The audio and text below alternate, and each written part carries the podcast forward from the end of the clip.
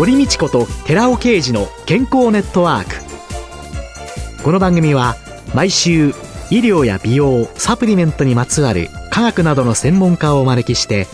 私たちの健康のために役に立つお話を伺う健康生活応援番組です。包摂体サプリメントと MGO マヌカハニーで健康な毎日をお届けするコサナの提供でお送りします。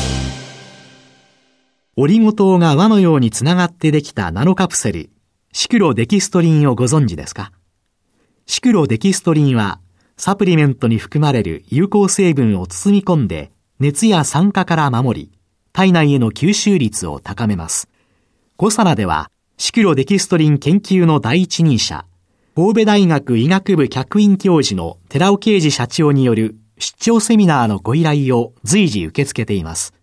サプリメントにまつわる科学にご興味のある方は、ぜひ一度ご相談ください。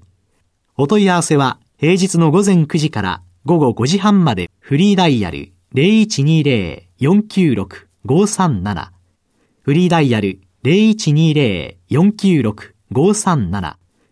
寺尾刑事のシクロデキストリン出張セミナーのお知らせでした。こんにちは、堀道子です。今月は東京恵比寿にある荒木教育研究所所長の新田俊明さんをゲストに迎えて脳のトレーニングと健康というテーマでお送りします。どうぞよろしくお願いいたします。お願いいたします。いや、新田さん、この荒木教育研究所っていうのは、これは一体どういう研究所なんですか、うん、名前は立派なんですけれども、基本的には中学受験と医学部をターゲットに狙った個別指導脳教室です。一見脳のトレーニングと健康とは全く無関係のように思われるかもしれないんですけれども、はい、まあかれこれまあお教室を作って恵比寿の駅前歩いて30秒のところで、えー、もう20年以上教室を開いています。当然教えることと合格実績には絶対の自信は持っていますと。それで具体的に脳をトレーニングするっていうのは何をするんでしょうか？そうですね。どうでしょう？堀先生は脳トレってとどんなものをご想像なさいますか？もうねなんかね脳トレのねこうソフトなんか売ったりしてるじゃないですか。そうなんです。皆さんそういうものを想像なさって、え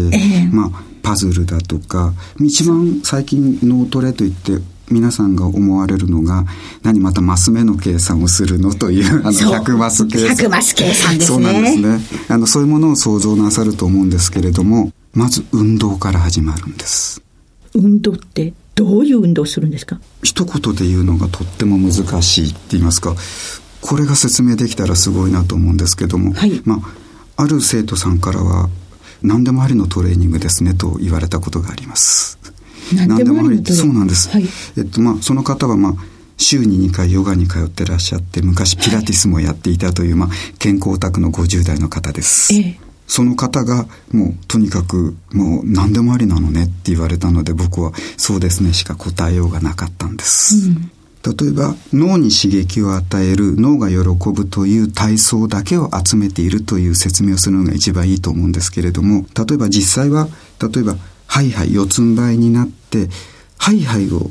正しくやってみようとかハイハイって正しい方法があるんだねって覚えて自慢になるかどうかは分かりませんけれども、もし今僕ハイハイさせるとしたら多分ものすごいスピードで 動けるので、はい。え、はいはい。そうなんです。正しいはいはい。そうなんです。正しいはいはいをして、実はそのはいはいで体の小さな筋肉が動くことを感じるとか、はい、逆に言うとゆっくりまあ、ピラティスとかヨガみたいに体を V 字に曲げてみるとか、あるいはその運動の中でこれ絶対に体幹トレーニングに違いないとか、もっとすごい運動ですと。ちょっとそれ筋トレだけど僕2回ぐらいしかできないというような。その受験のプロである新田さんが、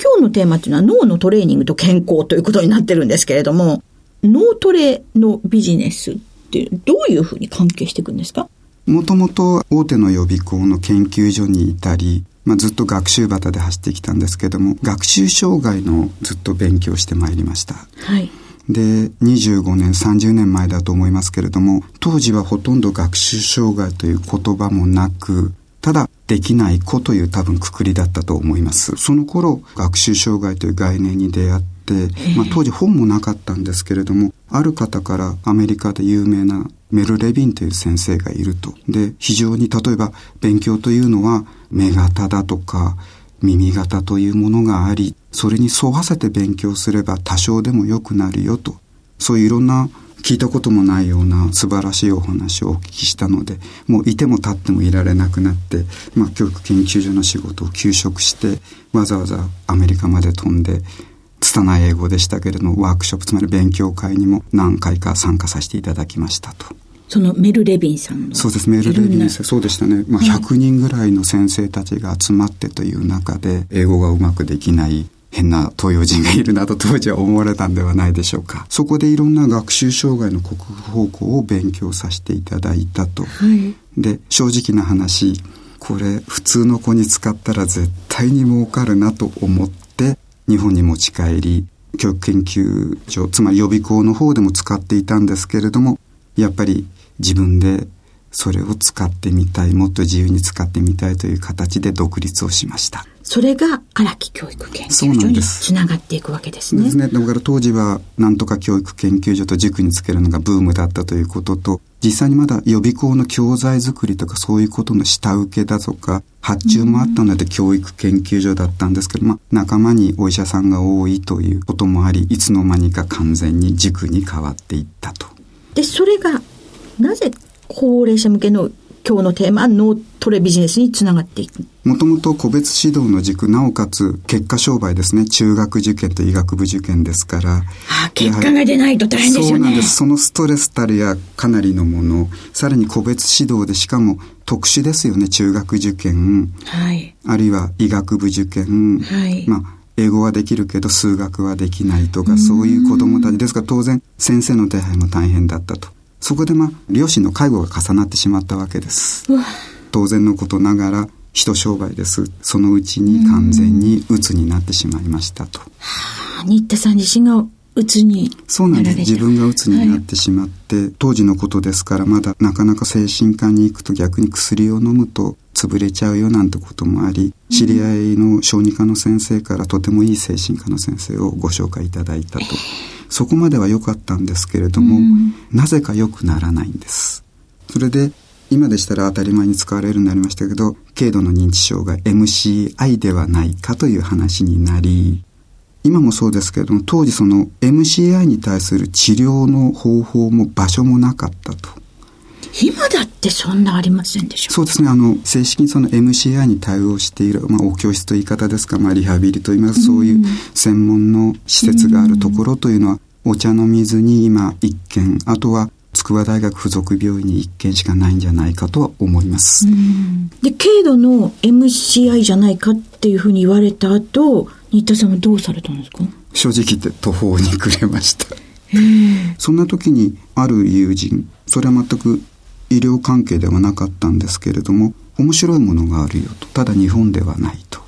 で海外なんだけれども一つのメソッドとか治療法プログラムがあるよと言われて自分の方でも調べてみたんです、うん、そしたらばやっぱりこれは面白いということになりもういても立ってもいられなかったので藁もつかむ森で海外に渡って実質24日間一生懸命トレーニングを受けてまいりました。それでそこに行かれてある程度改善されそうですね。3週間、まあ、実質3週間だったんですけれども2週間目ぐらいから確かに変わってきたと。何かが改善しているという感覚はありました。最初行った時に、まあ、なんで運動なんだと思ったんで、うん、まあ、その時に言われたのが脳を鍛えるのには運動以外ないという理論の上に成り立っていると言われたわけです後で彼らに聞いてみたんですけど脳の細胞というのはだいたい2週間から3週間で入れ替わると。だから例えばお薬を飲みますよね、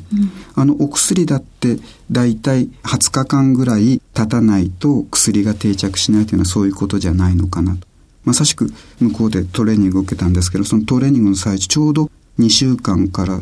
少し経ったぐらいで朝起きた時にあ変わったなということを感じましたそれは脳をトレーニングされそうですえそれが脳トレなのというようなトレーニングでしたそれで当然帰国してからもまあ治さなくちゃいけないということで朝晩ひたすらトレーニングをしそして1ヶ月2ヶ月経ってみると確かに調子がいいと。でも半年も経った時には今も思ってますけれども人生の中で一番頭が冴えてるんじゃないのかなと思えるぐらいになったと。そんだけすごいもんだと。もともと学習障害のノウハウを持ってきて何か商売をしようと思う、どっか商売人っていうかそういう気質があるんだと思うんですけども、これすごいなと思ったわけです。そしたらやっぱりこっちへ持ってきたい、こっちで使いたい、まあそう思い出しましていても立ってもまたいられなくなりとりあえず日本で紹介していいよという許可をいただいたと。はい、介護関連の事業者さんとか、うん、そういうところのお教室にご紹介した時にはそれ面白いね。ただのなんとか療法よりも面白いねという形で、うん、じゃあ入ってごらんよという形で少しずつ広がっていき、うん、まあ企業の方は例えば IT 企業さんとか、コンサルタントの会社とかそういうところに確かにこれは一つのリラクゼーションになるかもしれないという捉え方からご紹介はいただいていったんですよ。うん、である程度までは広がったんですけれどもそこからなかなか広がらないと。うん、でどうしたものかなというところでたまたま脳トレサロンという形でお仕事をなさってた古田社長と出会って僕は今お教室を展開してるんだという形でご紹介したらそれは面白いねと。えー、そのままうちの脳トレの中身全部入れ替えるからお教室を展開してみないかという形で一緒に仕事をすることになりました。塾の先生が何故に高齢者向けの脳トレサロンにつながるかというお話でございました。はい。考えたら当たり前のような気がしますよね。そうなんですか。僕はもうあまりのショックで帰ろうと思いました。あそうですか、はい、えだって脳梗塞とか脳卒中で脳がダメになると手が動かない体が動かないだから逆で手足を動けば脳も活性化するんじゃないかって。そうですね。私は単純に考えてしまいますね。あの、やってみるとわかるんですけれども、えー、当然当時やっぱりうつも入っていたし、やっぱり物思いも悪かったと。うん、その中でわけのわかんない運動をさせられた時にはどうしたらいいかと思わず思ってしまいました。うん、何でもありの運動を僕はまあ1日4時間ずっと続けて向こうでやらされました。MCI。そうなんです。ただ、そうなんですね。で、今回ここでお話しさせてもらう機会があったので、実際何種類ぐらい運動があるだろうかと思って、一つはその運動を書いた簡単なメモ書き、イラストがあります。あとは自分が受けた運動を言葉でメモ書きをしては構わないというルールがあったので、そのメモもございます。それを全部数えたんですけれども、120ぐらい数えた時に、もうやめたと思いましたけど、まだいっぱいありました。はい。脳に刺激を与える運動。そうなんですね。うん、じゃあ、来週も、ここを続けて、いろいろ教えていただきたいと思います。ありがとうございます。どうもありがとうございました。よろしくお願いいたします。今週のゲストは、東京恵比寿にある荒木教育研究所所長の新田俊明さんでした。ありがとうございました。ありがとうございました。続いて、寺尾刑事の研究者コラムのコーナーです。お話は小佐野社長で神戸大学医学部客員教授の寺尾啓二さんです。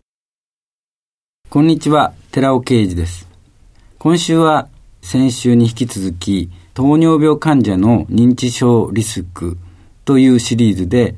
糖尿病患者の認知症リスクはなぜ高いのか糖尿病患者の認知症発症メカニズムについてビーゼルらの論文を参考に説明していきます。その前に、以前私はこの研究者コラムで、脳機能改善のための栄養素のシリーズにおいて、認知症はアルツハイマー型認知症と脳血管性認知症の2つのタイプに分けられると説明してきました。そして、そこでも2つのタイプの認知症、いずれの認知症に対しても健常人に比べて糖尿病患者は約2倍の発症危険率があることをお話ししました。ビーゼルらの提唱する認知症発症メカニズムでは、発症の四大原因として、動脈硬化、最小血管障害、そして糖毒性、そしてインスリン抵抗性、この4つを挙げていますが、実はこの4大原因、2大原因ずつ、アルツハイマー型認知症と脳血管性認知症の原因となっているんです。では、まずその二大原因の糖毒性とインスリン抵抗性が糖尿病に関連してアルツハイマー型認知症を発症するという説明から入っていきます。ここで言う糖毒性ですけども、糖尿病で高血糖だと体内の過剰な糖がタンパクと結合する。何度か出てきましたが、糖化反応のために体内では糖化タンパクである AGE って言うんですけども、タンパクが糖化したものです。これが多くなってくる。この AGE は強い毒性を持っていて、発がん性を持っていまして、老化を進める原因物質となっているわけです。AGE とは、タンパクと糖が結合してできているものですが、糖尿病患者の血清中に高濃度に発現していきます。AGE は顕著な発がんイニシエーター、開始剤っていうんですけども、となることが分かっていて、糖尿病を発症すると、がんを発症する可能性も高くなってくるわけです。ところで AGE は生体内だけではなくて生体外にも多く存在しています。タンパクと糖が混在する食べ物を揚げる、焼く、炙るなどの調理中の加熱、実際には120度以上の加熱ですけども、それから発生するわけです。現在、欧米ではポテトチップスに含まれる AGE としてですね、アクリルアミドが発がん性物質として問題視されています。アクリルアミドの発生原因は食品中のアミノ酸であるアスパラギンとブドウ糖がメイランド反応、糖化反応という化学反応を起こして生成すると考えられています。加熱によっておこげなど食べ物が褐色になるのはこのタンパクやアミノ酸とブドウ糖がメイラード反応を起こしたゆえに起こるものなんです。スーパー難消化性デキストリンと言われてますアルファシクロデキストリンですけれども、このアルファシクロデキストリンを添加すると、ものの見事に糖化反応、メイラード反応は避けることができる。つまり、食べ物の褐色化、発がん性物質である AGE の発生を抑えることができることが分かっています。お話は小佐奈社長で神戸大学医学部客員教授の寺尾啓二さんでした。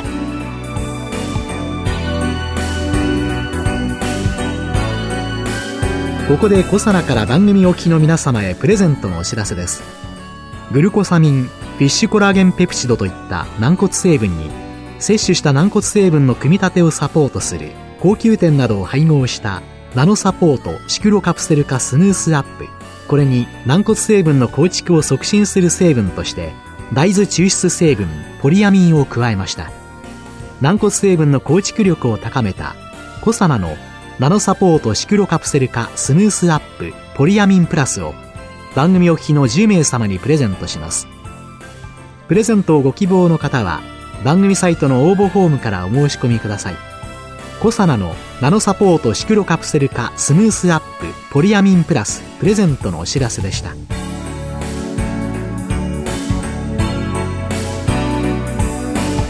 堀道子と寺尾啓二の健康ネットワーク。この番組は包摂体サプリメントと MGO マヌカハニーで健康な毎日をお届けするコサナの提供でお送りしました。